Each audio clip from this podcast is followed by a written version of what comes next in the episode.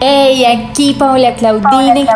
Quiero darte la bienvenida al podcast de Souls, mi escuela de desarrollo personal. Estoy muy feliz de tenerte aquí, compartir contigo todo lo que sé para que podamos cambiar el mundo juntos. Si tú cambias, el mundo también cambia. Podrás encontrar todos los días conocimiento, reflexiones, ideas, tips y herramientas para tu crecimiento personal.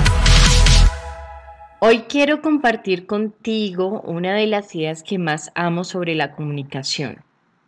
Y es esta.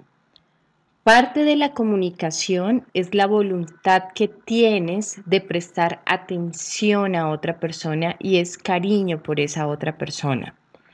Es demasiado lindo esto, porque la única manera de poder entender a alguien es conociéndola y para poder conocer a alguien necesitas comunicarte con él o con ella.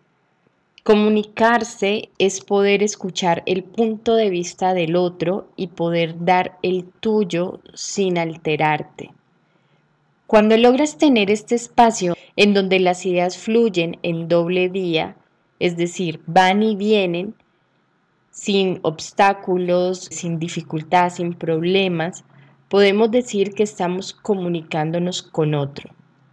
Si por el contrario eh, quieres imponer tu punto de vista o te parece que el otro es un idiota porque no piensa igual que tú o no puede ver la vida de la manera en que tú la ves, estás muy lejos de poder conocer, de poder entender o de poder amar a esa persona.